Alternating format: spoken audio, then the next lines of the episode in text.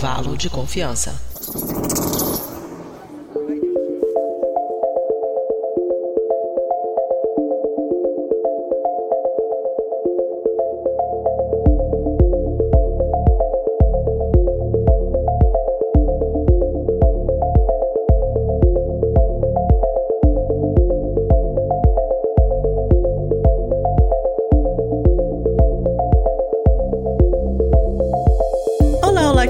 Ouvintes, está começando mais um episódio do Intervalo de Confiança e esse é o número 129. Antes da gente começar o nosso papo, lembre-se, vamos ouvir rapidinho a nossa querida Mari falando super quadrinho de recados e anúncios.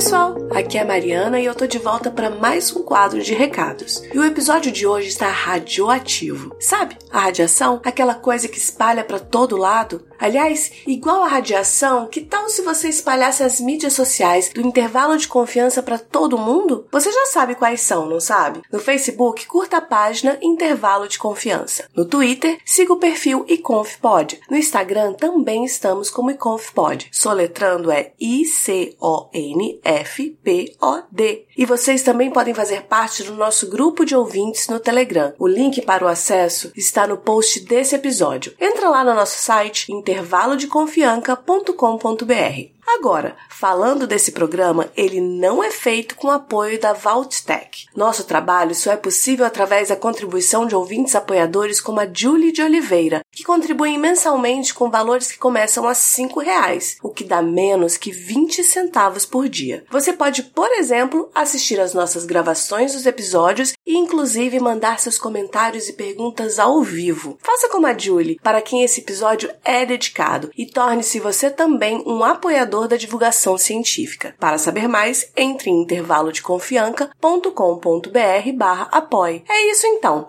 Deixa eu correr pro meu abrigo nuclear antes que seja tarde demais. Um grande abraço e até a próxima quinzena. Tchau, tchau!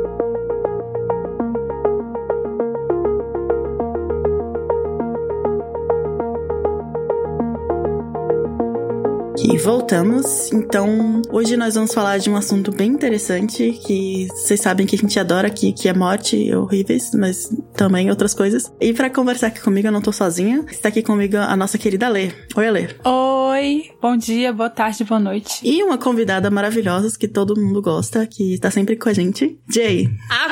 Isso que todo mundo gosta, hein? aqui no IC todo mundo gosta, nunca tivemos nenhuma reclamação, todo mundo sabe. Ah, ninguém, amiga, ninguém gosta de físico. Física é chata.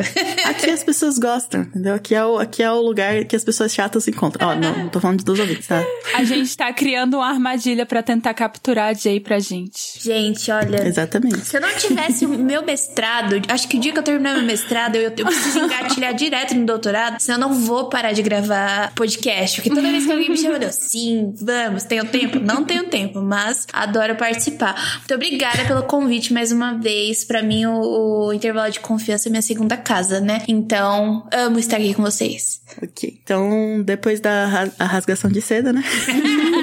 Vamos para o tema de hoje. A Késia, ok, foda-se. Ok, vamos lá.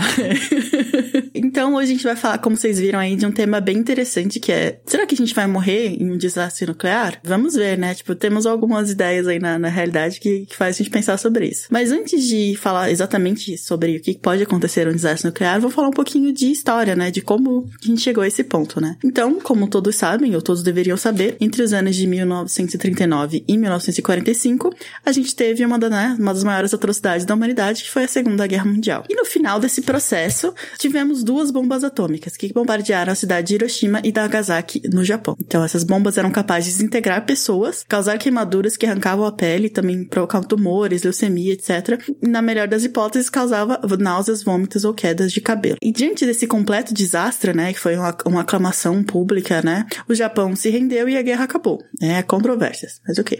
Uhum. Depois disso, os investimentos tecnológicos para a produção de bombas atômicas cresceram assustadoramente. No final de contas, a equação é meio complexa, né? Então, mais países com capacidade de produção de, da bomba é igual a menos países podendo usar as, as bombas, né? É, que é a questão de, como é que é? Mutually Assured Destruction, né? Destruição, como é que fala isso em português eu escrever? Destruição... Se você me atacar, eu vou atacar. É, resumiu bem é isso aí. Mas, no entanto, né, a matemática nunca é, né, a, a ciência utilizada em questões geopolíticas, né, porque o maior número de, de países com potenciais para produzir uma bomba é igual, né, todo mundo ficar com o maior cagaço também. E como aconteceu é, recentemente, né, teve a invasão da Ucrânia pela Rússia, dia 24 de fevereiro desse ano, e isso causou, né, algumas preocupações e algumas mudanças geopolíticas também, né, na geopolítica. E a relação conturbada entre esses dois países se estende muito tempo, mas pelo menos desde 2014, com a questão da Crimeia, né, a anexação da Crimeia, só que agora tá todo mundo olhando para lá, né, e pensando nos desdobramentos desse conflito. Só que, né, um, acontecimento como esse sempre deixa o medo de uma evolução do conflito e, obviamente, a possibilidade de uma guerra nuclear, já que a Rússia é uma das detentoras, né? Mas vocês sabem como é que funciona a ciência atrás de uma bomba nuclear, né? Então, qual o estrago que ela pode fazer? A gente vai falar um pouquinho de hoje, isso no nosso episódio de hoje, né? E antes disso, vamos falar um pouquinho como surgiu o estudo da radioatividade. Tá. Então, gente, antigamente o povo era muito doido, muito sem noção. Por quê? O pessoal manipulava as substâncias radioativas sem saber direito como elas eram prejudiciais. Mas eles não sabiam, não era porque eles eram doidos, eles só não tinham ideia. olha só, olha só, hoje em dia, se eu vir um negócio brilhante, eu não vou exatamente passar no cabelo. Duvido. Não, sabe Não, por quê? não vou não, não passar. tem a- desculpa esse, esse, essa vírgula. Mas e aquela camisinha que brilha que nem um, um, um lightsaber, tá? A gente fica falando da galera lá, do acidente de Goiânia. Nossa, esse pessoal que vai atrás das coisas brilhantes. Eu duvido. Eu fico falando a mesma coisa. Tipo, "Não, imagina ver uma coisa brilhante. Mano, veio um pacotinho pra mim cheio de glitter. Eu tava, ai, que lindo. Não tem como. Eu não ia falar nada, mas nessa pesquisa eu descobri que teve um cara, eu acho que foi em Goiânia mesmo, que ele passou nos órgãos dele pra ter relações com a mulher. Ih, gente, o ser humano Foi uma relação inesquecível. Provavelmente a última. entrou pra história, por sinal. Nossa, que tristeza. Gente, assim, é a mesma coisa. Outro dia a gente tava falando de seitas e eu tava, imagina que eu vou cair numa seita, tralalá. E conforme você vai vendo, tipo, as pessoas que entraram, ou então a situação em que elas estavam, mano, se eu tivesse na mesma situação ia acontecer. Então imagina se eu vejo um negócio brilhando do nada, você não vou tacar na minha. A gente coloca iluminador na cara pra dar aquela, aquela profundidade, pra ficar mais bonito. Gente, não, é óbvio que você vai pegar um negócio brilhante. Mas o iluminador não muda o meu DNA, não modifica. Agora! Não, mas eu tenho certeza que daqui a 100 anos vai ter outra, outra mesa de podcast falando exatamente as mesmas palavras sobre uma coisa que hoje a gente acha super normal. Exatamente. Eu ainda não sei o que, que é, mas com certeza vai ter. Mas então, antigamente o pessoal usava substâncias radioativas de uma maneira um tanto quanto peculiar. Eu trouxe, vocês não vão ver, óbvio, mas uma espécie de propaganda de substância, de uma maquiagem que levava elementos radioativos pra te deixar o quê? Radiante, né? Porque. Pra sempre. é, pra sempre. Então, os relógios também brilhavam por causa disso. É, né? Inclusive, pensando bem, a radioatividade ela pode te deixar jovem pra sempre, porque se você morrer, ela vai te matar. Aí, se você morrer e continuar radioativa, a radiação vai matar os seres decompositores que, né, iriam decompor você e você ficaria meio que jovem e conservada pra sempre. Então, pensando bem, formol. até que faz sentido, é melhor que formol. Eu sou alérgica a formol, gente. Vocês acreditam? minha, minha glote fecha. Vai ter que ser por radiação Isso é mesmo. problema pro futuro. Vai ter que ser por Então, se radiação. você quiser ser embalsamada, já sabe, né? Deixa aí no seu tes- eh, testamento. É, vou escrever, ó. Não, por formol não, porque não vai dar certo. Por favor, usem radiação. Mas voltando um pouco no tempo pra gente entender como é que esses fenômenos nasceram, né? Becquerel, Becquerel, depende da pronúncia de como falam, enfim. Ele já tava trabalhando com. Por que que eu falo que as pessoas não tinham realmente noção? Ele tinha um composto radioativo na gaveta da casa dele, até onde eu saiba.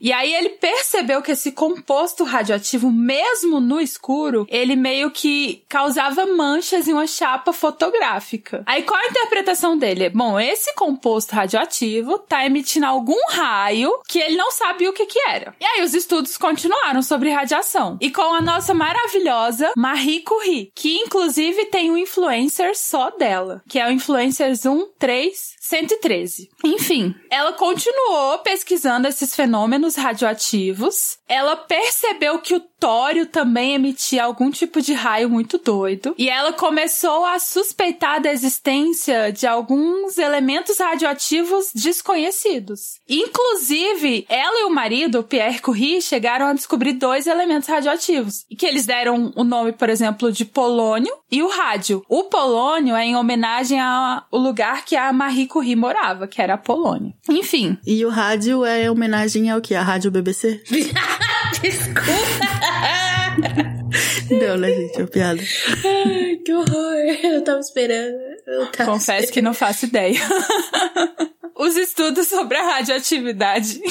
Deve ser de radioatividade? Vem do Óbvio. rádio, gente. eu é sabia desde o início. rádio. Rádio atividade, elemento rádio. Então, mas ela que descobriu o rádio. Ela que descobriu o elemento rádio. Mas é- acho que vem daquela palavra. é, ela batizou da mesma época que o polônio, não foi? Que é o polônio e o rádio. Sim, aí vem provavelmente radioatividade, que é um elemento provavelmente que emite radioatividade. Posso falar com certeza? Não, mas é só isso que faz sentido na minha cabeça agora. Isso é problema para Alessandra do futuro e para os revisores. Mas voltando, ela estudou muito os elementos radioativos, inclusive, tipo, o livro de receitas da Marie até hoje, ele, que eu saiba, ele emite radiação, porque ela ficava trabalhando, eles ficavam trabalhando com, com os minerais que possuíam algum tipo de radioatividade, enfim. E a gente também criou é, um outro cientista que trabalhou, né, que, com a radioatividade foi o Rutherford. E ele fez um experimento que eu vou simplificar aqui, mas basicamente ele pegou um elemento radioativo, fez com que ele liberasse um feixe de radiação, e aí ele passou por duas placas, uma que era positiva e uma negativa. Aí tem aquela história, positivo atrai negativo. Por quê? Porque ele viu que um tipo de radiação era atraída pela chapa negativa. Então essa radiação era positiva, que é a radiação alfa, que a Jay vai falar mais daqui a pouco. A outra radiação era atraída pela placa negativa, que era a radiação beta. E uma outra não ligava para essa história de cargas, ela passava direto, que é a radiação gama. Então, a gente tá aí falando, né, de radioatividade, materiais radioativos. O que a gente pode dizer é que a radiação, ela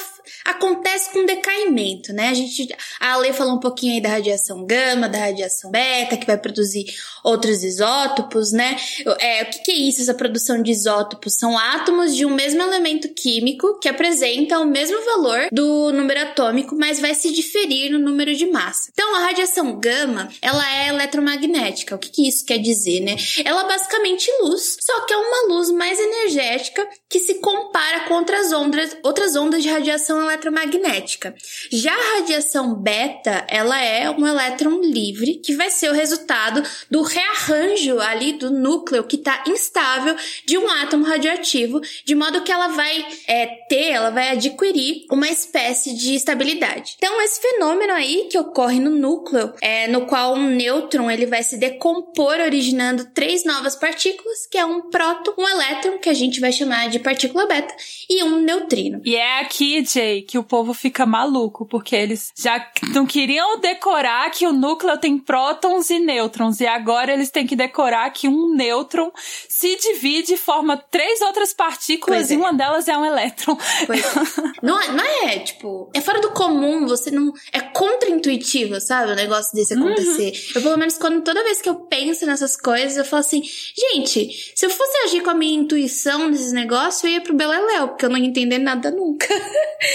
a, a- realidade é muito contraintuitiva, né? É, as radiações gama e beta, elas são ionizantes. O que quer dizer ionizante? Elas são capazes de alterar a carga elétrica das nossas moléculas ou de qualquer outra molécula. É por isso que, não falando necessariamente das radiações, né, gama beta, mas quando tá ali no, no micro-ondas, por exemplo, ele tem capacidade de aumentar a energia cinética das moléculas, capaz de esquentar, né? Então, seguindo aí esse raciocínio, as radiações gama betas, elas são ionizantes porque elas vão ali mexer com as moléculas. E essa mudança, ela pode provocar reações químicas em substâncias que, assim, se tivessem normais, se tivessem no modo estável, não ia acontecer nada disso com elas, né? Por exemplo, o que eu quero dizer com isso?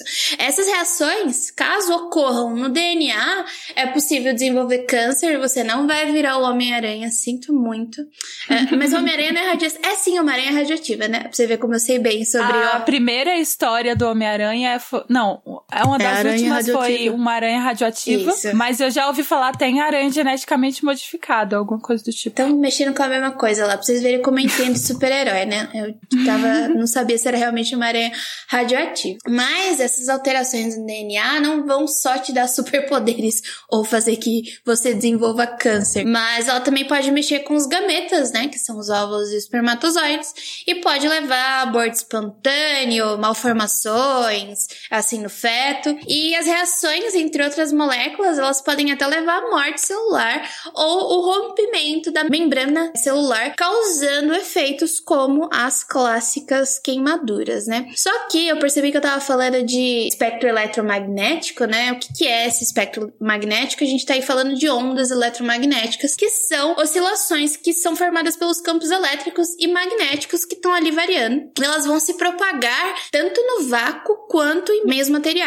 É, elas são ondas tridimensionais e transversais e vão viajar, graças a Deus, na velocidade da luz. Senão a gente tá ferrado, porque se o calor do sol não chegasse na Terra, ia ser um BO danado, né? Porque eles estão ali transmitindo principalmente energia. Essa, essa coisa que a gente entendeu é usada de várias formas, ou seja, tem várias aplicações, né? Que estão no, no nosso dia a dia, que são os exemplos de você, sei, sei lá, tirar a chapa de raio-x, né? O micro-ondas, como eu já citei. É, agora, mais cedo, eu tava, pra quem não sabe, eu trabalho numa editora de livros didáticos, né? Pro governo, eu trabalho pro NLD. E daí eu tava explicando como Herschel descobriu, entre aspas, porque parece que quando descobriu, antes não existia, né? Como ele descobriu o conceito do infravermelho, aquele experimento que ele faz quando ele é, decompõe a luz visível no prisma e ele mede, né, depois do vermelho e ele vê que é mais quente. Daí ele descobre o infravermelho. Então, assim, é uma história desde Herschel que a gente aí tá, tá falando das, das ondas eletromagnéticas e do espectro eletromagnético. Uhum. Mas uma coisa importante é que, tipo assim, existem alguns tipos de radiação, né? E nem todas são as radiações nucleares. É, não. Que é o caso do infravermelho. Que é- é- quando a gente fala do espectro eletromagnético, a gente tá falando de uma escala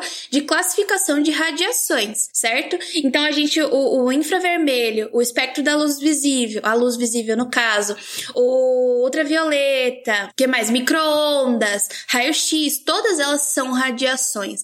Então, quando a gente fala de radiação que veio do rádio, pode ser que nem, nem necessariamente tenha a ver. Eu não sei da história do rádio, não sei da história desse nome. Eu vou ficar devendo pra vocês. A parte de história e filosofia da ciência, ó. Vou ficar devendo. Não lembro direito. Mas tudo isso é radiação que tá dentro ali do espectro eletromagnético. Então, é, quando a gente fala de radiação, fiquem atentos. Radiação e radioatividade são duas coisas diferentes, são dois conceitos diferentes da física que têm é, nomes parecidos, mas são coisas diferentes. Só um parênteses aqui, eu dei, eu dei uma jogada muito básica no Google e aparentemente vem da palavra latina radius, que significa raio, entendeu? E aí depois que, que virou radioatividade, tá? Acho que foi ao contrário. Então o elemento Primeiro- rádio vem de radius, do latim. Ah, é outra. Então, é, primeiro veio o elemento rádio e depois veio essas. Eu imagino que sim, pelo, Tá. pe- pelo jogada do Google que eu dei aqui em 5 segundos. Então, por algum motivo está em espanhol. Putz. É ou Léo corta tudo, ou deixa aí o recado pra algum ouvinte falar pra gente. Eu realmente nunca, nunca vi. É, é, gente, por favor, se, se for se for errado isso que eu vi, nos avisem. pela história, a gente até viu que a, a Kurik descobriu o rádio quando eles já estudavam fenômenos de radioatividade. É, mas, mas... pode ser que seja só para explicar pra gente o que eles estavam fazendo, né? Pode é, eles estavam estudando mas... uma coisa que não tinha nome. Pode ser também, né? Hum. Mas ok, vamos continuar. E essa história de como a gente descobriu as radiações emitidas pelos elementos e tal, radioativos, são interessantes. Mas como é que esses processos ocorrem? Eu acho que pra gente começar a entender melhor esse processo, a gente tem que relembrar alguns conceitos. Primeiro, por exemplo, o átomo. Desculpa, eu sou professora. Se eu não for falar para vocês sobre o átomo, eu não tô exercendo minha função social. então, o átomo, ele possui até onde a gente vai falar aqui, possui três partículas, que são os prótons, os elétrons e os nêutrons. O número atômico indica a quantidade de prótons do átomo. E uma informação importante é que, tipo, os átomos que possuem o mesmo número atômico, eles pertencem ao mesmo elemento. Aí, daqui vem muitas informações interessantes, porque essa radiação alfa, beta e gama que a Jay falou, essas são radiações nucleares, porque elas vêm de fenômenos que ocorrem no núcleo núcleo, que é o núcleo do elétron, do, do átomo, desculpa, que tem justamente prótons e nêutrons. Tudo bem? Agora, depois dessa revisão do ensino médio, desculpa, a gente pode continuar o raciocínio. Tipo, radioatividade, que a gente tá vendo aqui, é um fenômeno nuclear. E uma reação nuclear é um processo que ocorre no núcleo do átomo, como eu já falei. O átomo, ele pode sofrer alguns processos. Um desses processos é a fissão. O outro processo é a fusão. O princípio da bomba atômica, ele envolve um desses fenômenos. E a gente vai tentar entender um pouco como é que esses fenômenos funcionam. A fusão, né, é uma coisa que não, graças a Deus, não acontece no nosso planeta Terra, porque envolve uma energia do cacete, que é o que acontece nas estrelas, né? Mas sabe como é o ser humano, vai estar vai tá lutando pra gente chegar nessa situação. Mas a fissão então, já é uma coisa que ocorre, que dá para fazer aqui, né? E ela foi esse processo, na verdade, ele foi, é, foi descoberto no fim da década de 30 com os cientistas alemães Otto Hahn e Fritz Strassmann. Não, meu alemão não é, não sei falar alemão, então se eu errei, sinto muito. É, eles relataram um experimento envolvendo a irradiação de nêutron do urânio no final da década de 30, então ali para 1939. Eles interpretaram esse experimento elemento como a fissão do urânio em elementos mais leves. Então, a possibilidade da reação em cadeia autossustentável era muito aparente e provocava a aceleração ali das pesquisas que ocorreram para aplicações militares na Segunda Guerra Mundial. Então, é óbvio que vai ter aquela corrida é, da ciência em relação às guerras. Então, uhum. como a energia ela é liberada a cada reação, ela vai servir de tipo um fósforo, sabe? É uma ignição para que uma outra comece. Então, é, é, é literalmente a reação em cadeia.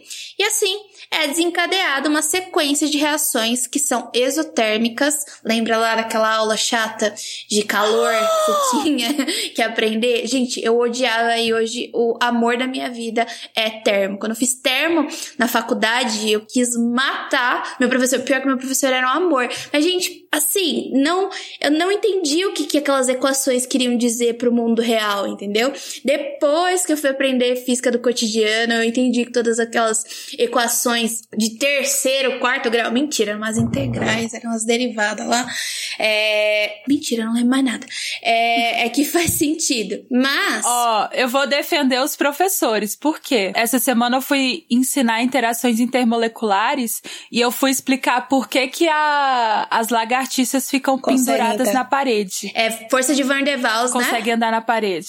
E aí eu, eu fiz a aula todinha mostrando memes de lagartixa a cada três slides. Só que tinha uma aluna que tinha muito medo de lagartixa Ai, e ela ficou o tempo todo falando: nunca mais faça isso, professora. então. Agora, para montar a aula, você precisa fazer uma lista de fobias, né, dos alunos. Vocês nunca estão satisfeitos, alunos? Ai, nunca.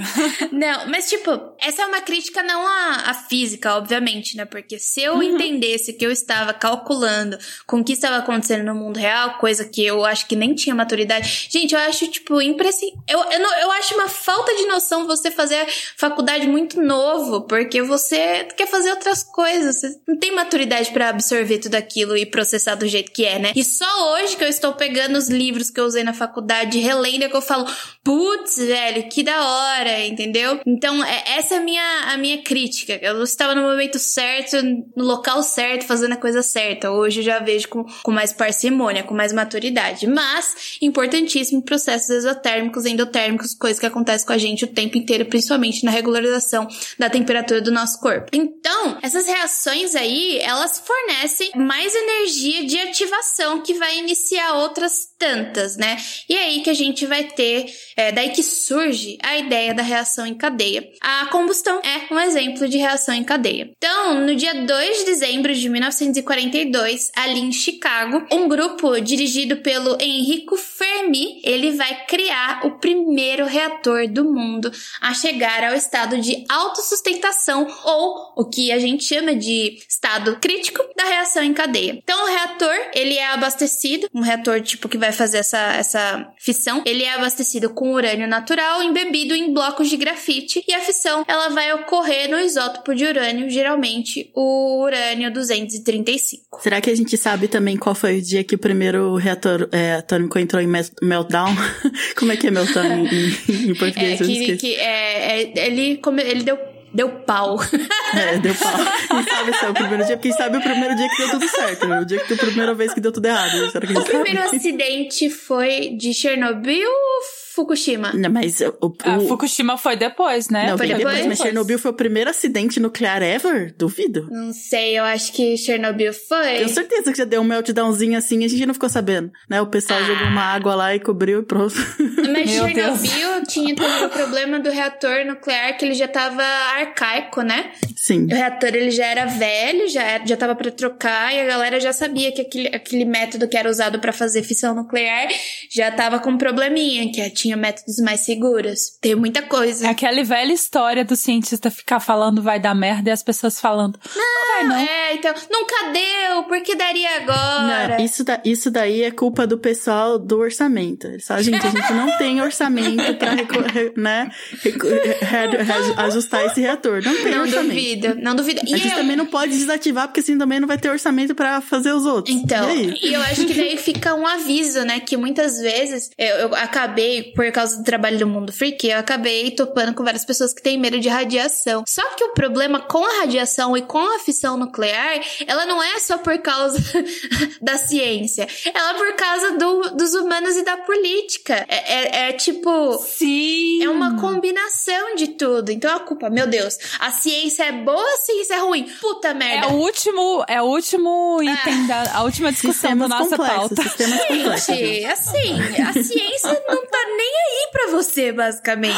O problema são as pessoas que fazem a ciência. Elas não são parciais, entendeu? Elas têm os seus intuitos, o que elas querem fazer com aquilo. Elas querem, sei lá, ganhar dinheiro, ou não sei, alguém vai querer ganhar em cima de você. Então, assim, a gente não pode falar de ciência sem falar de e política. às vezes, não tem gente, como. A, a, gente tá falando muito aqui de intencionalidade, né? Ou né, maldade, mas às vezes não, porque sistemas complexos tendem a falhar também. Então, às com vezes, certeza. não é culpa de ninguém. É, é, sei lá, tipo, alguém colocou, foi, foi calcular lá a quantidade de urânio, passou uma vírgula a menos. entendeu? E aí vai acumulando. A história da humanidade. Entendeu? Vai acumulando, não foi de propósito. De cálculo, tipo, a história lá, da tipo, humanidade. Alguém, um engenheiro foi calcular o quanto do, do concreto segura, entendeu? Também pulou uma vírgula. É esse tipo de coisa. Não, usou três. Não foi usar é, 3,14? Tipo, é. Alguém pensou um pouco uns mililitros de água a menos, sabe? para resfriar. Então essas coisas acontecem. Sistemas complexos tendem, né? É, a entropia aí. A Jay é a rainha da entropia. Meu Deus, entropia é muito difícil de falar, né? entropia, energia. Só lembra que nosso, ouça o nosso episódio de entropia, que foi um episódio maluco. Aí, gente, a Jay tava falando de fissão, que basicamente é a quebra de um átomo, né? E como ela falou de reação em cadeia e tal. Olha só, tudo que pode liberar muita energia, o ser humano pensa: como posso usar isso para matar pessoas? E aí tem a ideia aqui, né? Como é que a gente pode usar a fissão nuclear para matar pessoas? Como é que a gente pode usar a fissão nuclear em guerras? Então a gente ouviu essa história toda começando com a Segunda Guerra Mundial e antes da Segunda Guerra Mundial, óbvio, começou-se o projeto Manhattan. Em 1941, quando os Estados Unidos, né, eles entraram na Segunda Guerra e aí eles fizeram uma espécie de guerra industrial. Eles juntaram muitos cientistas, e muitos deles judeus, para produzir uma bomba atômica. E assim criou-se o projeto Manhattan. O custo desse projeto foi muito alto e representou a maior concentração de cientistas trabalhando num só tema, enfim, cientistas de várias nacionalidades, muitos deles fugindo do nazifascismo. E aí eles construíram a bomba atômica. A Alemanha também estava tentando fazer alguma arma de destruição em massa, mas por vários fatores, inclusive disponibilidade de material, eles estavam tentando fazer uma bomba H, que é uma bomba um pouquinho diferente, enfim. Só que após a Segunda Guerra Mundial, eles conseguiram usar a fissão, que é isso. Você pensa, nossa, que besteira, quebrar um átomozinho. É, quebrar um átomozinho faz pessoas vaporizarem. Um átomozinho não, mas vários, né? Enfim, eles conseguiram conseguiram fazer a fissão nuclear, conseguiram fazer a bomba atômica, e aí eles levaram essa bomba atômica para essas duas cidades japonesas. E a gente sabe que há controvérsias, porque o Japão já tinha sofrido bastante. Provavelmente isso não exatamente acabou com a Segunda Guerra Mundial, ou não exatamente precisariam tacar em si uma bomba atômica em civis, mas a gente sabe que foi uma grande demonstração de força. Então eles usaram esse princípio da física e da química, né, da ciência como um todo, para conseguir demonstrar o poder e, de certa forma, acabou assim a Segunda Guerra Mundial. Só que, com o fim da Segunda Guerra Mundial, a gente começou a ter muito medo de um inverno nuclear. Ou de, sei lá, como é que essa bomba tão potente podia acabar com o planeta. Gente, eu queria falar uma coisa. Eu achei a lista de acidentes nucleares e tiveram quase 10 acidentes nucleares antes de. Viu? Eu sabia. Chernobyl. e, na verdade, a maior parte desses acidentes não mataram muitas pessoas, tá? Tipo, a que mais matou foi uma que aconteceu em 1966 em Michigan, nos Estados Unidos.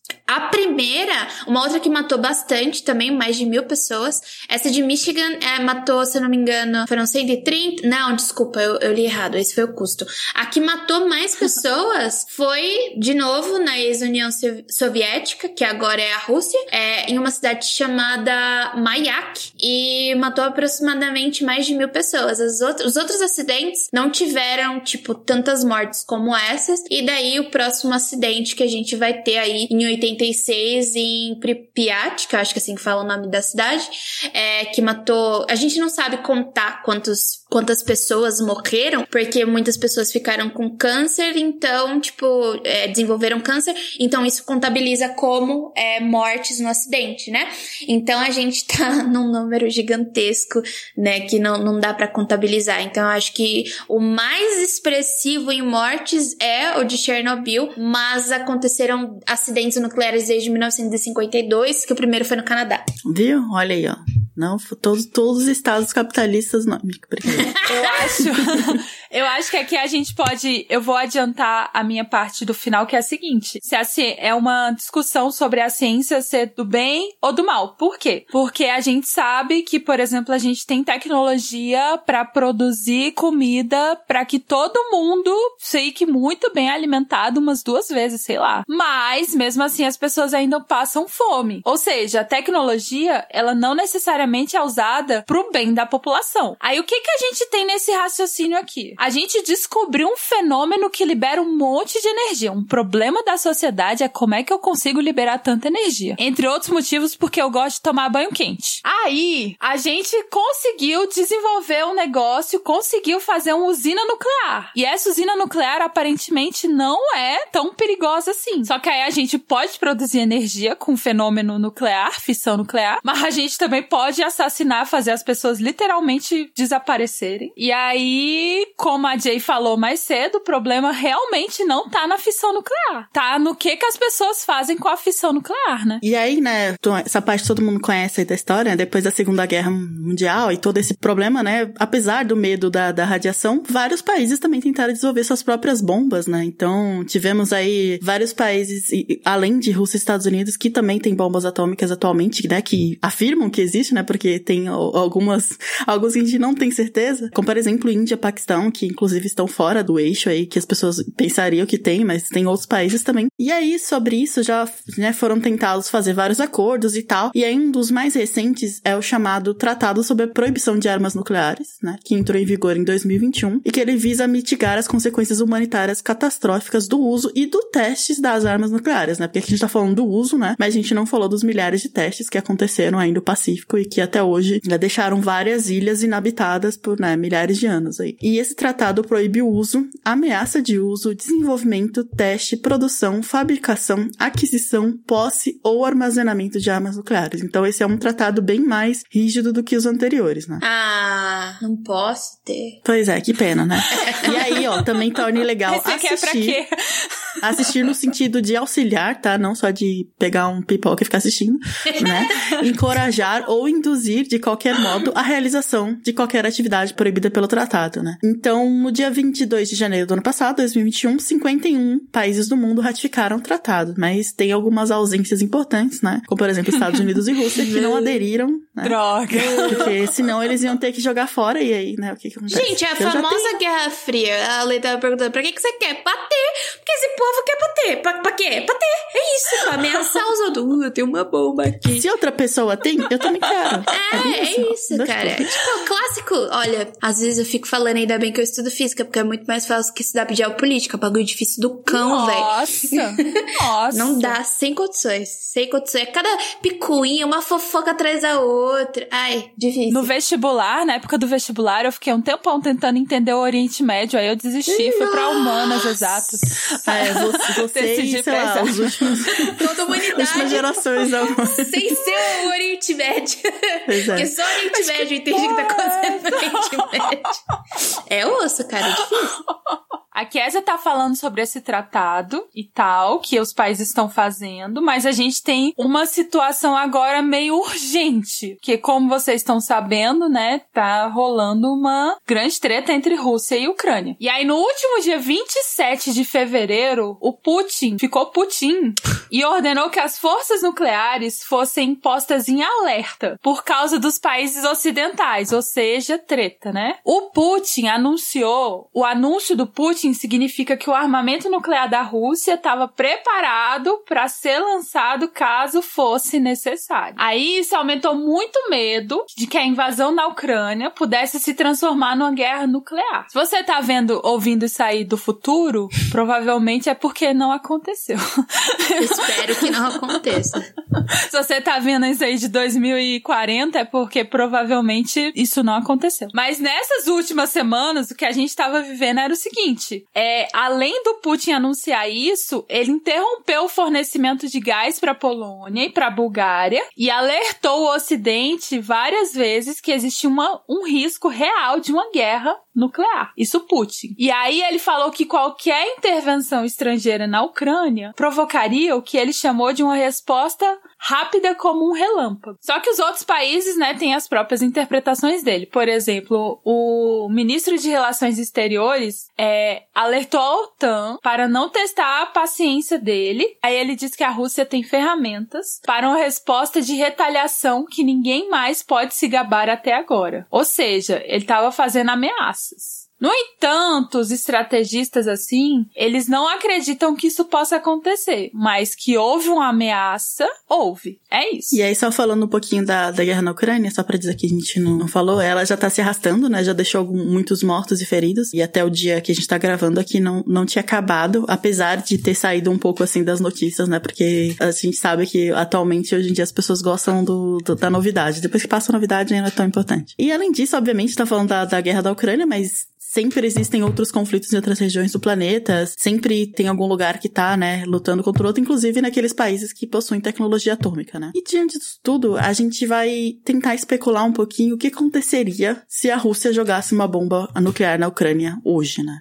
Ó, pra deixar bem claro, caro ouvinte, a gente fala de ciência, mas agora a gente entrou na área da especulação. Mas pra gente especular bem, nada melhor do que olhar pro passado. A gente vai voltar para quando existia a União Soviética, lá em 1961, onde eles, né, a União Soviética, lançou uma bomba, a bomba Tsar. Eles lançaram numa ilha que ficava no Ártico. Era uma espécie de teste nuclear. Aí, sabe quando a gente fala assim, cadê fulano? Sumiu do mapa? Normalmente isso é usado no sentido figurado, né? Só que quando a União Soviética lançou essa bomba nessa ilha, literalmente o que aconteceu foi que a ilha literalmente sumiu do mapa.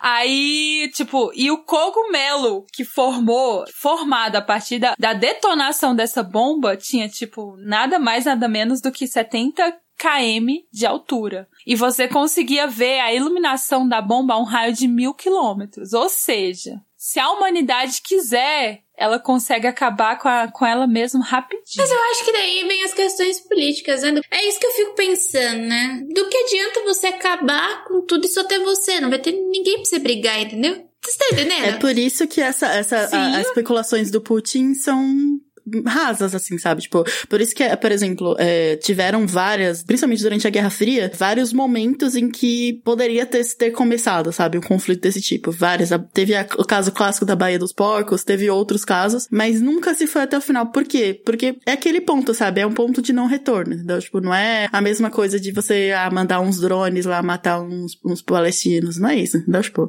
você realmente vai dar um, um oh, passo que, que não é, sabe? Tipo, não é, dá pra retornar, sabe? E, e, assim, querendo ou não, tendo tudo que tiver na mesa, ninguém quer ser essa pessoa, entendeu? Tipo, eu imagino que o Putin também não queira ser essa pessoa, sabe? Que vai ser lembrado, né, na, na história da humanidade, se restar alguma humanidade, como uma pessoa que começou a guerra nuclear, sabe? Então, eu, é, a gente tem, tem uma outra Você tá parte adiantando aqui, né? É, então é, último, é. A gente tá falando aqui da probabilidade de ter uma guerra nuclear, antes da gente continuar a especulação. Eu acho muito, muito baixa, assim, sabe? Muito baixa. Entendeu? Eu também, é. então, eu achei que, é porque assim, eu, às vezes, pelo fato da minha pesquisa, pelo fato de eu trabalhar demais. Pra quem não sabe, eu trabalho com ficção científica no ensino de ciências, tá? Então, toda vez que sai algumas notícias assim, eu, eu falo que eu vivo numa bolha, né? E quando essa bolha é estourada, às vezes eu não tenho tempo para olhar as informações que estouraram a minha bolha e eu me sinto muito mal. Mas é porque não dá, eu preciso comer também, eu preciso. São prazos, prazos, prazos. É, e daí, eu peguei e não acompanhei tanto essa guerra da Ucrânia. Um, porque bad total, a gente já tá numa bad total de um país que simplesmente ignorou a pandemia que a gente passou, né? E todos os perrengues que estamos passando agora por causa do desgoverno. E acompanhar uma guerra e ainda ter que se matar de trabalhar, eu falo assim: ah, gente, não, você tem que comer, eu vou só concentrar em ter que comer e o que tiver acontecendo eu vou deixar pra lá. Então eu acabei não acompanhando. Mas na minha cabeça não faz muito sentido uma pessoa que já sabe quais são os efeitos da bomba atômica, já tem várias especulações em livros de ficção científica sobre o que pode acontecer se essa bomba atômica acabar com todo mundo e as dificuldades dificuldades que a gente vai ter que passar, eu, eu fico pensando, cara, se é uma pessoa que diz ter uma bomba atômica que guarda para si para poder ameaçar o outro, se ela explode essa bomba atômica, ela não vai ter mais com quem brigar. E ela também não vai, ela vai ser tipo o dono da, da casinha. Uh, eu sou o dono da casa da árvore, sozinho, entendeu? então, tipo, assim, pode ser ingênuo da minha parte pensar dessa forma, pode até ser, né? Mas eu não acho que faz sentido falando de, de tipo, das coisas que, que já aconteceram anteriormente, né? Então, não sei. É, é só que, que um, um, contraponto disso é só que é, é aquela coisa que é uma coisa muito grande para ignorar, entendeu? Então a gente não pode só, apesar de ser o que a gente acha, vamos dizer assim, a gente também não pode só partir do princípio de que não vai acontecer. Então precisa é, ter, você precisa levar em consideração de que pode acontecer. Porque é, existe, é, né? Tipo, é aquela coisa. Se uma coisa existe né? a possibilidade de existir, Isso. ela vai, entendeu? Ela vai acontecer. Listinha de momento. coisas ruins que podem acontecer. Uhum. Por favor, não esqueça de nada, porque, de novo, é o que você estava falando de sistemas complexos vai que acabe acontecendo. Mas eu também acho que são, são mínimas. Beleza. Mas aí também tem o, o lance da. Que não que a gente viva, passe por isso, mas, tipo, algum líder muito maluco que tem, detém algum poder muito maluco e que consiga fazer alguma merda muito grande. Por exemplo, se tiver perdido uma guerra, sei lá, só como retaliação ou fins de. Enfim. É, pois é, ao mesmo tempo que a, a humanidade é o fator né, imprevisível de tudo, né? Então, uhum. a gente pode pensar Olha nisso numa, é de uma maneira tá. lógica, mas seres humanos não são lógicos, né? Então, não, não são. Só voltando aqui pro tema, como a Lei tava falando, né, sobre a questão do poder da bomba atômica, a Jay já falou um pouco sobre a questão da, das radiações, né, e, e como que ela, como, o que aconteceria, né, logo depois de uma explosão. Você quer comentar sobre isso ou você acha que a gente pode pular? Jay? Ah, a gente já comentou, né, que vai ferrar seu DNA, vai ferrar suas gametas, uhum. você vai pro saco, literalmente, você pode ficar com... Isso Ir pro saco, eu acho uma expressão ótima, né? Porque você literalmente vai pro saco e as pessoas vão te esquecer porque você pode emitir radiação. É pois é. horrível, é. né? Caixão de chumbo pra todo mundo.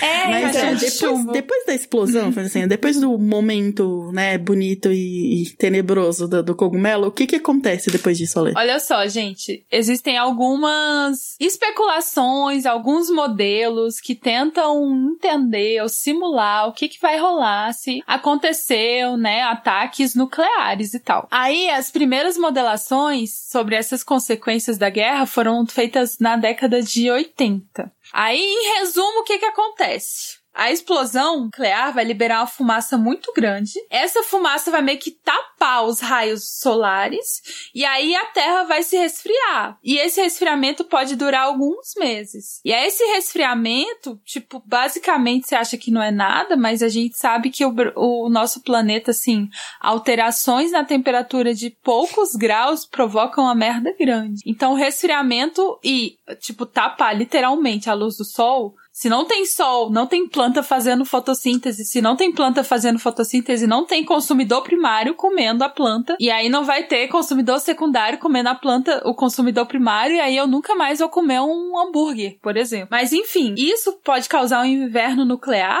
e sobre esse tipo de situação, você pensa, ah, não tô nem aí, eu gosto de frio. Mas uma teoria aceita, né, pro fim dos dinossauros é justamente que o meteoro também ativou vulcões, essa cinza dos vulcões também tapou os raios solares, e eles também viraram, viveram, os que sobraram também viveram um período de inverno muito grande. Então, pra gente não seria bom. Um outro problema é que isso aí destrói nossa atmosfera. E aí, segundo essa simulação, aparente mais ou menos 75% da nossa camada de ozônio seria destruída. E aí os raios, tipo, que a camada de ozônio bloqueia, os raios UVA, UVB, UV, não sei o que, que fazem mal pra gente. VC também. É, é o VA, o VC.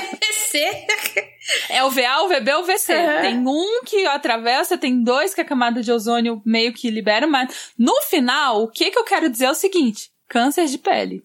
Não, e vários e, assim, problemas de implantações. Lembra? É, é, a camada de ozônio. Lembra daquela que, se você for da nossa cidade, que você passou a, a, todas as suas aulas de ciência chorando por causa do buraco da camada de ozônio? Que era do tamanho é. da Antártica só? Então, 75%. Agora não vai ter buraco, porque não vai existir. É, então. Já não tem mais buraco. Tamo todo mundo ferrado, acabou. Sabe esses negócios que fala daqui a 10 anos? É mentira. É Ó, agora. É, não é assim, não tem, não tem mais buraco, porque o, o, o, tamanho do buraco é agora o tamanho da camada de ozônio que restou, entendeu? O resto todo é. É, e detalhe, os estudos estão falando. Mano, outro dia eu fiquei muito brava na minha aula de linguística, porque saiu um, uma reportagem no jornal daqui de Campinas falando sobre o avanço dos mares nas cidades litorâneas. Então eu falei assim, professor, pelo amor de Deus, sou da Baixada Santista. A minha avó ouve essa história desde que ela nasceu, a família inteira da Baixada Santista. Desde que ela nasceu, ela tá ouvindo essa ladainha. Não tem essa mais não, gente. A gente tá agora numa situação que a gente tá tentando entrar no platô não é tipo, ah, a gente vai conseguir é, é, voltar ao normal. Não tem mais normal. Não. A gente vai viver nessa porcaria pelo resto da vida. O que a gente tá tentando fazer é ficar menos pior, porque agora só vai piorar, entendeu? Então, tipo, ah, não, a gente vai conseguir recuperar. Não vai conseguir. É entrar no platô e tentar sobreviver a partir disso, entendeu? O futuro já começou. Já foi, filha. mas, mas, Kézia, e o Brasil? Como é que fica o Brasil? É, pois é, a gente tá pensando tudo isso aí, né? Ucrânia Ucrânia, bem longe e tal. Mas, né, aqui no Brasil a gente não estaria tranquilo, por esse e outros motivos também que a gente nunca fica tranquilo aqui no Brasil. Pois uma guerra é, surgindo no hemisfério norte nos atingiria da mesma forma, né? Porque, como vocês sabem, existe uma coisa chamada atmosfera e a mistura do ar do hemisfério norte para o sul, né? Ele pode ser maior do que a gente previa, então vai deslocar mais rapidamente as partículas radioativas levantadas para as bombas, né? Até aqui. Só lembrando que eles vão passar por cima da França, deixar a França de lado e vir só pra cá, tá? Quem não sabe se é uma piada, depois procurem aí os, os easter eggs. Eu sempre falo disso, toda vez que eu falo de, de bomba nuclear, eu falo disso, essa piada, porque é muito. É, e aí, estrategistas acreditam que se for desencadeado um ataque por uma potência, né? Obviamente vai ser respondida pela outra, e boa parte das armas acumuladas serão disparadas, né? Então, não tem, atualmente não temos defesas contra os mísseis que transportam as bombas. Muitos deles têm ogivas múltiplas, né? Ou seja, eles carregam várias bombas nucleares que se separam e, né, vão atingindo vários alvos diferentes. O fundamental é que mesmo sem o inverno nuclear, só o efeito das explosões já são terríveis, né? Então as bombas convencionais produzem destruição pela onda de choque, né? Pela subexpansão do, do explosivo e do ar, né? E por uma reação química, né? Que, que cresce em volume, empurrando o ar à volta e propaga a onda de calor, né? Os efeitos dependem não apenas da quantidade de bombas lançadas, mas também dos locais atingidos e da altura das explosões, né? E elas são piores quando elas são detonadas diretamente no solo, né? E aí, só pra gente lembrar, né? Apenas 100 megatons são suficientes para causar um resfriamento de meses. E aí, lembrando que se a gente explodir a maior parte de todas as bombas que a gente tem, não vão ser só 100 megatons, né? Yeah! Vamos! Soltar energia! Por que que entrega essas coisas na mão de homem? Não faz o menor sentido cabeça. ah, olha que assim, hein? Não, se fosse na mão da Tati, eu também daria a mesma coisa. Então, não vamos por esse lado. Ai, velho, complexo.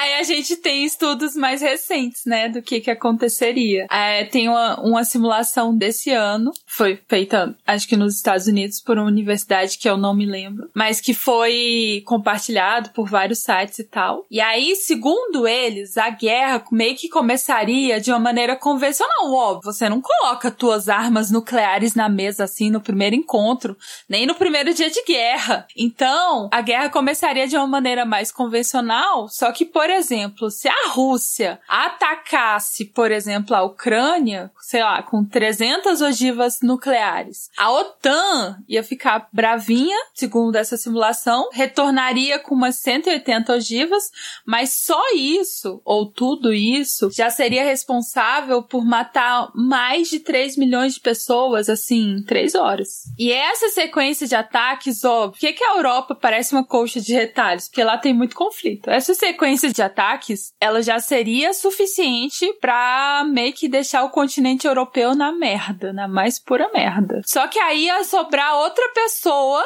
para meio que brigar com a Rússia. Que os Estados Unidos, em guerras assim, Primeira e Segunda Guerra, ele dá muita sorte que é a localização. Como ele não tá lá no meio da, da merda, ele consegue brigar com, com alguma garantia, né? E ele só entrou no final também, né? Na Primeira Guerra ele só entrou no final também, não foi?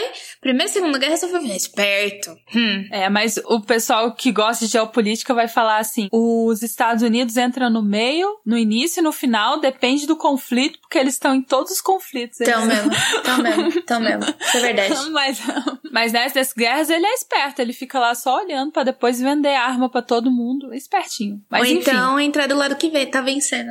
Eu já vi muito desse povo que entra no lado que vem só pra sentir que venceu, mas enfim. O que, que a gente tem? A Europa ficaria destruída, e aí os Estados Unidos se voltaria contra a Rússia. Só que aí eles, é, segundo essa simulação, eles iam lançar, óbvio, mais mísseis, porque que, o que, que é um peido para quem tá cagado. E aí isso, facilmente, esse conflito só do povo que detém 90% de todas as ogivas nucleares do mundo, dos dois países, né? Daria, assim, segundo a simulação, para matar umas 3, mais de 3 milhões de pessoas, assim, uns 45 minutos. Aí depois, no final, o que que eles iam fazer? Porque eu fico pensando assim, cara, se eu for tacar uma ogiva nuclear, eu fico pensando, se eu fosse um país que tem e tal poder atômico, eu vou tacar uma ogiva nuclear, eu vou tacar onde? Eu vou tacar no centro e eu vou tacar onde eu acho que eles produzem outras ogivas nucleares, para eles não poderem tacar em mim de volta. Mas aí nessa terceira fase, eles iam bombardear as grandes cidades uns dos outros. O final disso tudo é que assim, um conflito atômico, segundo essa simulação, mataria assim, deixaria daria mais ou menos uns 91 milhões de, de vítimas. Entre mortos e feridos. De vítimas diretas, né? Diretas das bombas.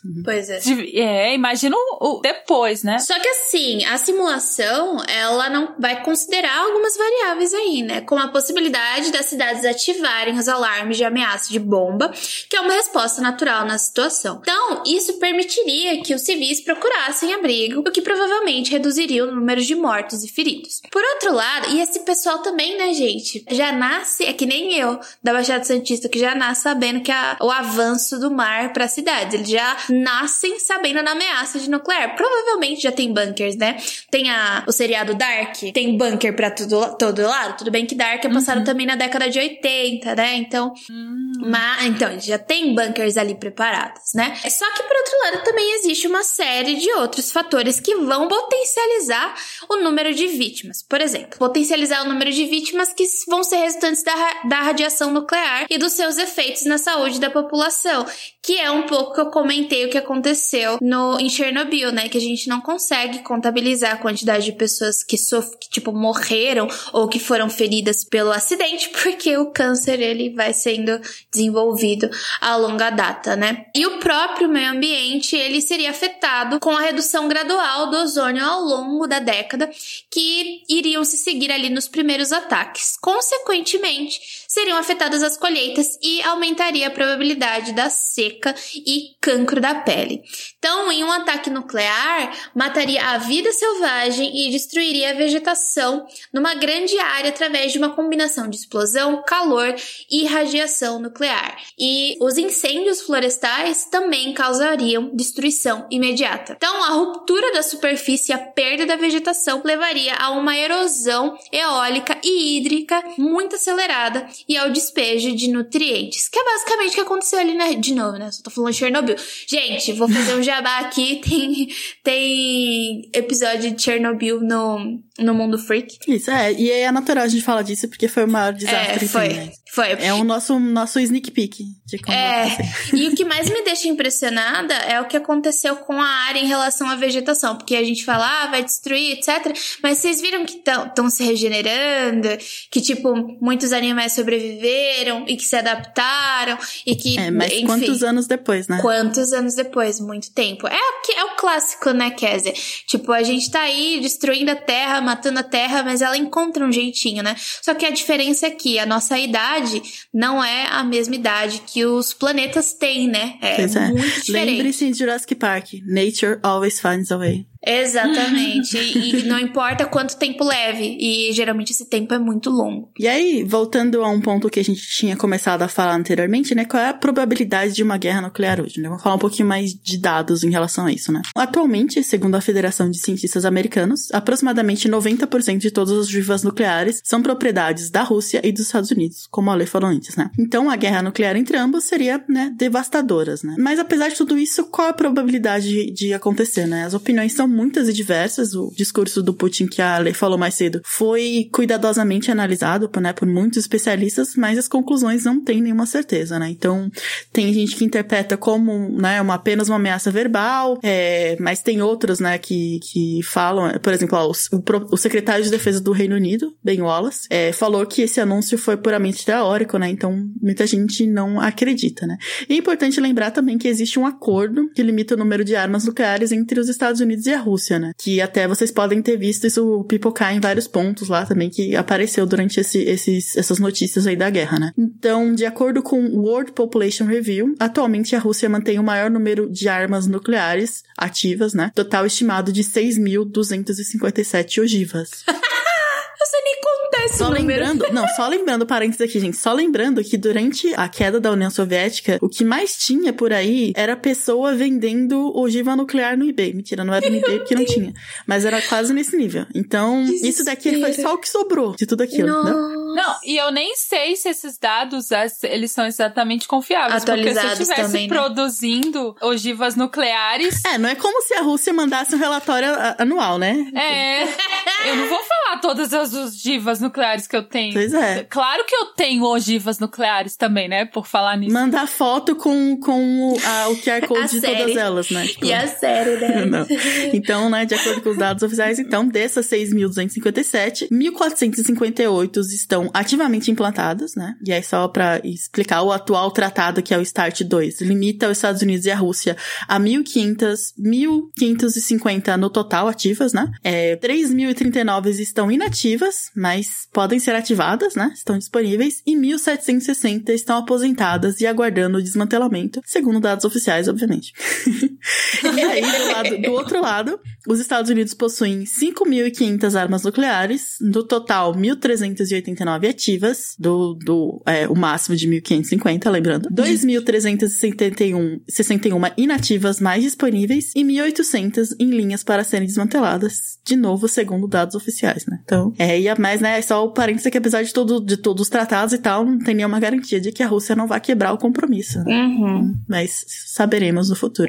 Eu acho que uma coisa interessante sobre isso, que a gente já falou, né? Mas, tipo, na opinião de vocês, agora valendo mesmo, qual a probabilidade de rolar uma guerra nuclear?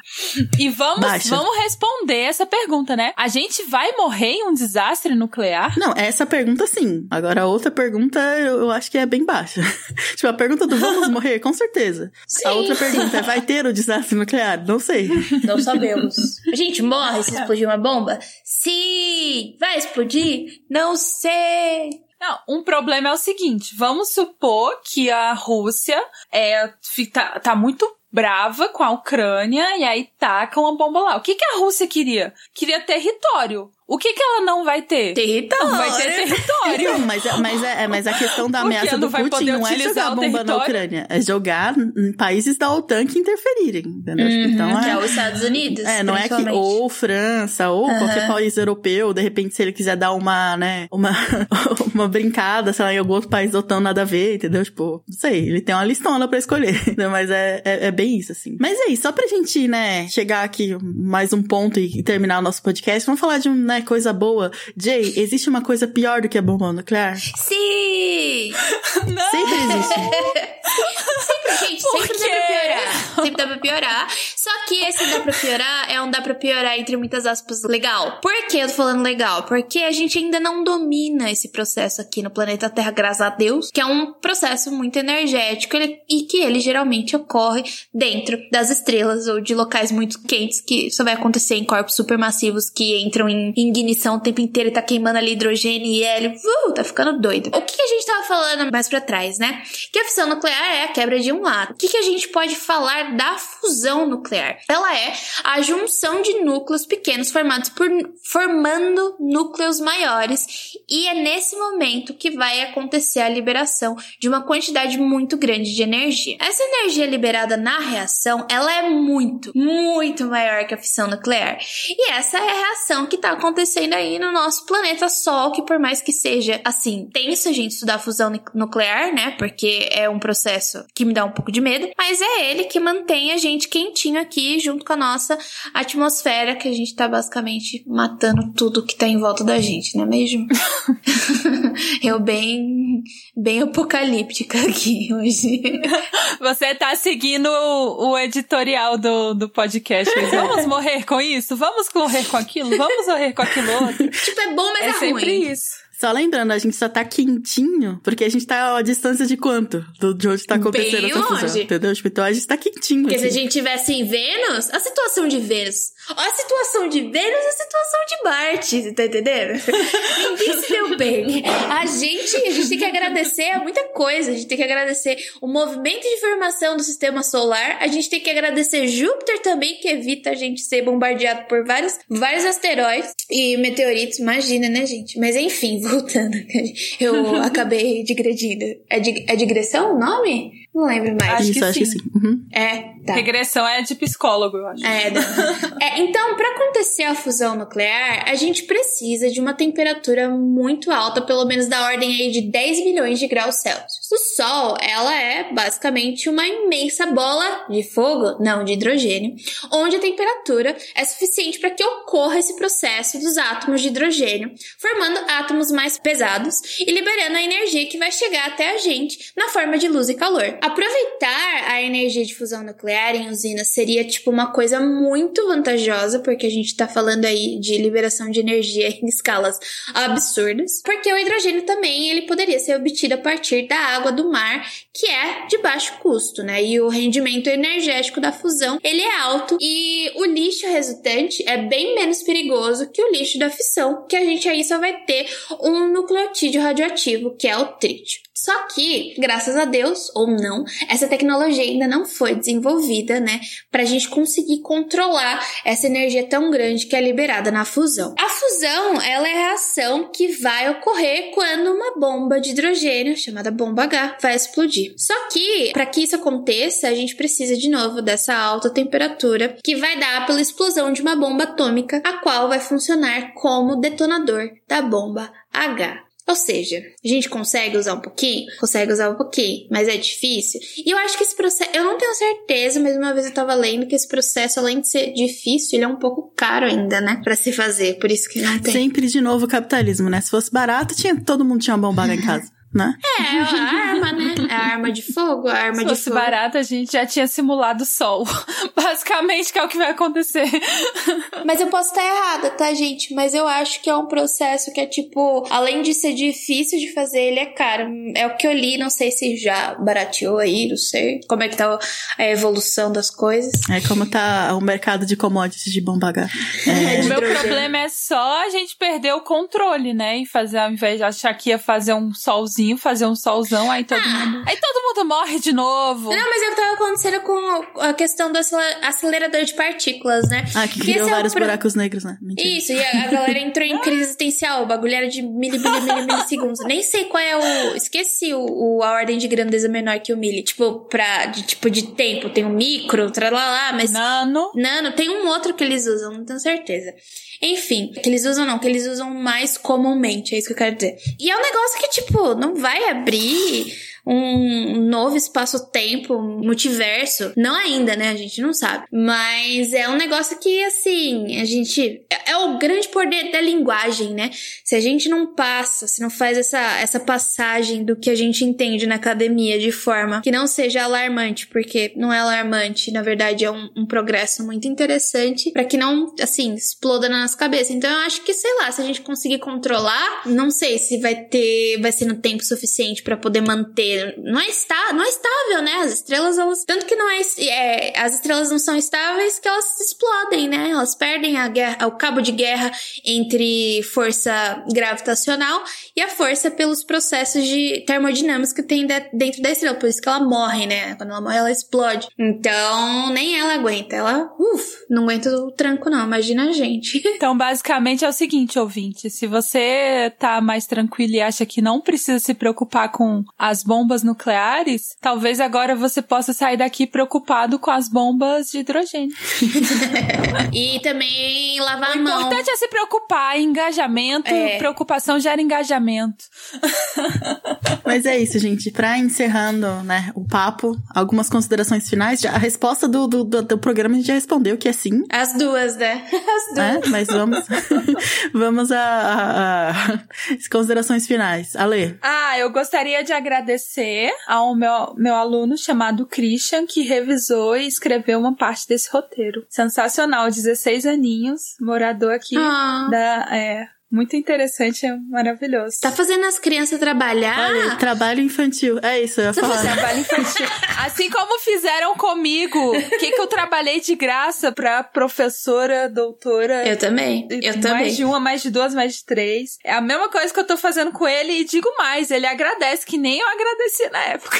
Olha aí, você tá, você tá devolvendo em divulgação, né? Já divulgou o nome dele aqui. Olha aí. Ai, gente, que horror.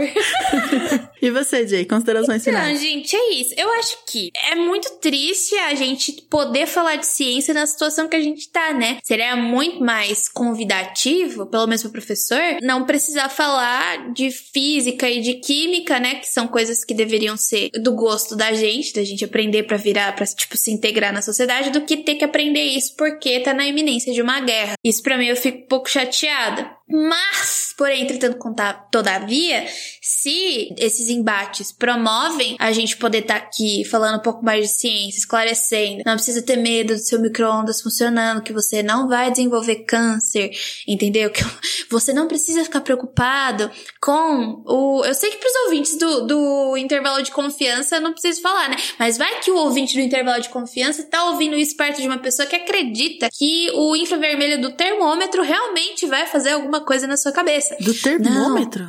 É ah, aquele. da pistolinha do termômetro. Ah, entendi.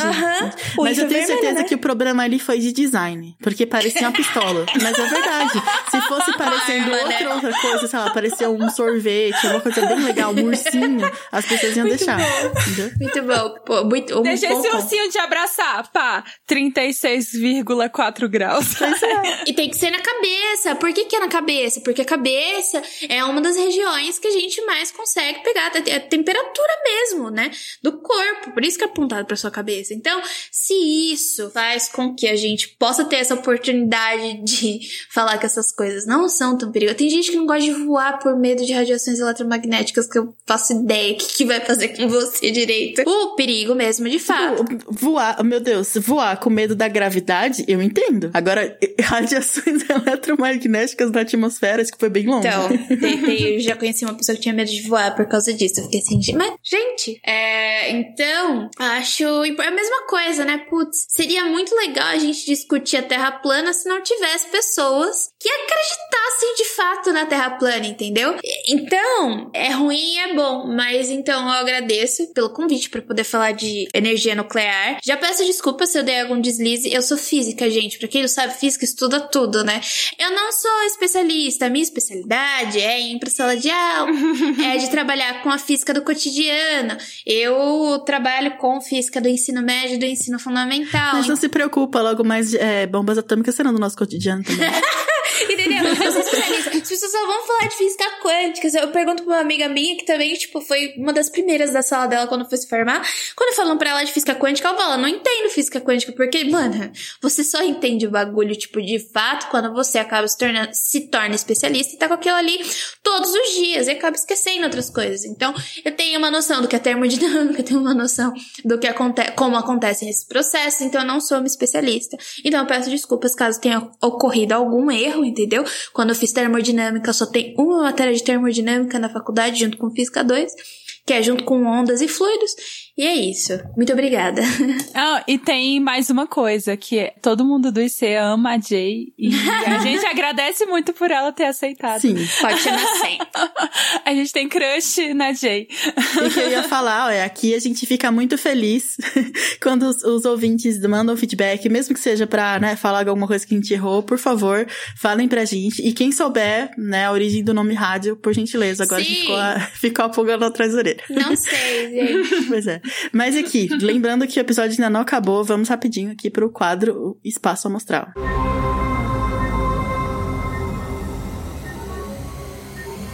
Espaço Amostral. Então, voltando, pra quem não lembra o que é o espaço quadro amostral, é onde os participantes indicam alguma coisa pros nossos ouvintes, né? Então, não precisa ser relacionado ao tema, mas se quiser pode. Então, um livro, uma série, um jogo, qualquer coisa. E, Ale, você primeiro. Gente, trabalhando em quatro lugares, eu já disse. Eu sempre uma desculpa pra eu não ter coisas interessantes pra mostrar. Mas, essa semana, eu, nos tempos assim, tranquilinhos, eu gostei de ver Hora de Aventura, por quê? Entre outros motivos, eles estão em um mundo pós-apocalíptico, onde claramente o DNA deles é meio modificado pra eles fazerem claramente umas loucuras. Isso tudo aconteceu depois da guerra de cogumelos. Ó, bem Olha lá. sugestivo, né? Então, muito provavelmente, o que, que, que eles estão tentando mostrar ali, ó? A gente tá assim nessa merda pós-apocalíptica por causa da guerra de cogumelos. Lembrando que, como a Jay já falou, não é como se você fosse adquirir superpoderes em uma guerra de cogumelos de verdade. Mas você Mas pode. pelo menos dá pra gente gente fingir que seria legal daquele Mas jeito. e se você consumir cogumelos? Veja bem. Não faça apologia a drogas, corta essa parte. Você tava falando de champion. Era champion. e você, Jay, qual a sua indicação? Gente, olha, eu vou falar de um livro que eu estou obcecada, que eu fiquei, eu fui muito contrária a ler ele. Eu tenho esse livro já tem um tempo, que é da Connie Willis. Porque ela é, tipo, uma escritora muito prolífica da ficção científica. Já ganhou, tipo, vários livros dela não ganharam só um prêmio de ficção científica como Nebula ou Hugo. Tipo, o livro dela é duplo. Ganhou Nebula e o Hugo. Entendeu? De tão boa que ela é. E a gente tem só dois livros traduzidos dela pra português. E eu peguei o livro dela, comprei. Tipo, tudo que eu vejo de mulher de ficção científica eu saio comprando. Que é o que eu trabalho, né? E daí, é, eu tô, tô escrevendo um artigo pro meu mestrado. E eu e a minha orientadora, a gente chegou numa, numa uma década. Eu queria muito falar sobre o início da internet e o que modificou na parte de, de escritura, né? De literatura da ficção científica, se afetou a galera, o que, que fez mudar. E eu achei que a década de 90, né? Até a década de 2000 ia ser uma ótima. ótimos anos para falar sobre isso. E eu me deparei com. Eu fui ver, né? Peguei o espaço amostral. Espaço amostral. É, entre 1990 e 1995. Só que a lista que eu tenho de livros de mulheres que escreveram ficção científica, eu achei 450 livros até agora, só tinha. São todos em inglês, porque os, as premiações são em inglês, a, a ficção científica ela tem ali o centro nos Estados Unidos, ou então da língua inglesa. Peguei e eu achei três livros traduzidos aqui. Dois livros traduzidos e um que eu já tinha lido em inglês, que é o da Pat Cadigan, que é o Sinners, que fala de muita coisa cibernética, cyberespaço, etc. E eu me deparei com o livro da, da, da Connie, que se chama O Livro do Juízo Final, e ele tem, é um calhamaço de 600, 600 páginas, tô contando a história, né? Eu eu não vou ler essa porcaria, eu não tenho tempo. 600 páginas, Connie Willis! Eu, eu tenho prazo para cumprir, é muita coisa. Gente, eu peguei o livro, sentei e eu li 200 páginas num dia, assim, ó, pá, numa tacada só. De tão bom e, e, e prende, ela tem uma escrita sensacional, ela, tipo, assim, muito boa. O que, que é esse livro? Fala sobre historiadores que, quando você vai se formar e você quer estudar uma parte da história, né, para aprender, ser especialista numa parte da história, a época medieval, contemporânea, moderna, etc. E a menina queria estudar 1300. Eu quero ir pra 1300 e Oxford. Todos eles são ingleses. A Connie Willis é americana, mas todos eles são ingleses. E daí ela foi para antes da peste negra. Eles podem fazer o TCC deles com saltos no tempo, eles voltam no tempo, estudam e depois eles voltam para contar o que eles estudaram. Passou, tipo, duas semanas lá na Idade Média. Meu Deus, a historiografia é uma loucura. Sim, porque, por exemplo, o que ela explica é que, e eu fui procurar na internet, essa mulher fez uma, uma pesquisa fenomenal. Inclusive, o marido dela é físico numa faculdade. Eu acho que ela pegou muita coisa do marido dela, porque as coisas de física e de paradoxos, assim, são muito boas. E daí ela tava falando que nessa época a gente não tem dados suficientes dos mortos da peste negra, porque tá, metade do lugar foi dizimado, mas quanto é metade do lugar? Quantas pessoas tinham? Como eles viviam? Como eles trataram? E daí ela quer viajar para esse lugar, 1300. O problema é que 1300 é considerado um dos lugares mais perigosos de ir por causa da peste negra, que foi erradicada. A gente não pega, pega mais peste negra. Então o que acontece nesse livro? Ela começa a explicar, por exemplo, agora que a gente tá vendo que a varíola voltou, né? Ela foi erradicada, minha gente. Não se toma mais vacina de varíola. Então, ela tá falando de epidemias, eu não vou contar o que acontece, mas essa galera viaja, dá uma treta, acontece mais ou menos o que aconteceu com a gente desde 2020, e daí ela fala muita coisa sobre biologia, sobre medicina, sobre história e sobre física. Física e paradoxos. E assim, fenomenal. Se chama O Livro do Juízo Final. Ela já tem, ela tem outros livros também com alguns dos personagens. Ela amou essa parte dos historiadores que fazem viagem no tempo para estudar. E tem mais três, um conto e dois livros sobre isso também, que ganhou prêmios. Então fica a minha fortíssima indicação. Não se assustem como eu me assustei com o tamanho. Vai passar rápido e a leitura é muito gostosa. Desculpa pela historinha que eu contei, porque, tipo, vale muito a pena. Não, muito bom. Já tô, já tá adicionado aqui pra eu ler também, que adorei. Quem não sabe, né, eu tenho formação de história, né? Então eu sempre quis fazer isso também. Só que eu, obviamente, não iria pra Idade Média porque eu não gosto faço a Idade Média. Hum. Provavelmente pra Antiguidade, com certeza. É... Uau! pra onde eu iria? Não faço ideia. E aí, as, as minhas indicações, eu vou indicar duas. Uma eu com certeza já tenho falado aqui, porque é um dos meus livros favoritos, mas eu sempre tenho oportunidade de falar, eu sempre falo, que é um cântico para ler boys, Walter Millie Jr. Então, é, esse livro é muito maravilhoso. Procurem. Também tem um pós-apocalipse, mas é um pós-apocalipse muito diferente, porque é muitos séculos depois do apocalipse. Então, não fala sobre o apocalipse, fala sobre outras coisas. Mas é muito bom, leiam. E o meu segunda indicação é que ainda não está no ar, mas eu acho que quando esse episódio sair já vai estar no ar. É um podcast, que é um podcast de uma pessoa que está aqui presente. Se chama Criminologia. Vai sair lá, especial no MFC. Eu tive o privilégio de ouvir o primeiro episódio em primeira mão e está muito bom. É. é sério, confiram. Provavelmente já vai estar no ar, sim, acho que quando sair esse episódio. Se não tiver, aguardem ansiosamente. E é mais um especial do MFC. Eu sou muito fã do MFC. Inclusive, para quem não sabe, eu conheci o Igor do MFC e foi assim que eu acabei vindo pra cá. É, então, sempre recomendo as coisas de lá. E é isso, gente. Confiram. Confira, eu vou falar de, de homem que mata a família inteira. Extremamente Isso aí, ó, interessante aí, e ó. mórbido. Sem spoilers. Depois vocês vão lá ver o teaser que tá muito bom. E é isso, gente. De novo, muito obrigada por terem ficado com a gente até aqui o final. Meninas, despedirem? Ale, alguma um jabá, alguma coisa que está acompanhando aí? É isso, gente. Eu espero que vocês tenham gostado e compartilhem os nossos programas. Uhum. Eles estão crescendo em audiência. A divulgação científica precisa de vocês, né? É isso aí. É isso. E você, Jay? Algum jabá além do que eu acabei de fazer? Eu nem lembrava, Kézia, você foi assim, excepcional, porque eu nem lembrava mais que isso ia sair.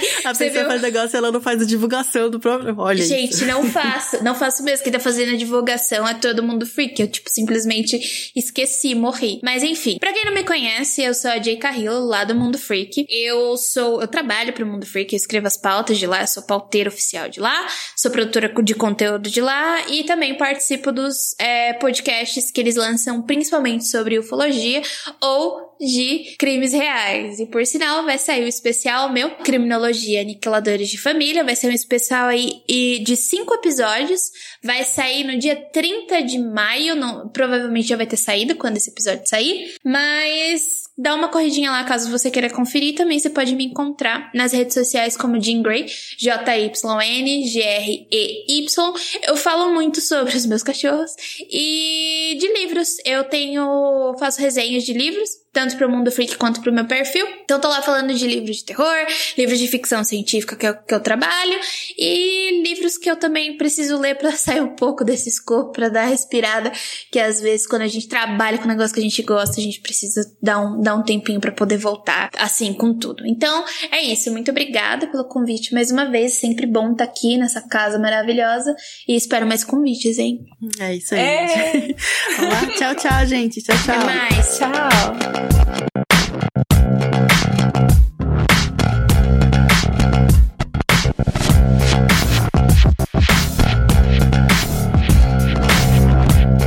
Escrita por Ale Galdino. Vitrine, Júlia Frois. Vinhetas, Rafael Chino e Léo Oliveira. Voz das vinhetas, Letícia Dacker e Mariana Lima. Direção de redação, Tatiane do Vale. Redes sociais e marketing, Vanessa Vieira. Gerência de projetos, Késia Nogueira. Edição, Léo Oliveira. Para saber mais sobre o nosso projeto ou nos apoiar, visite intervalodeconfianca.com.br.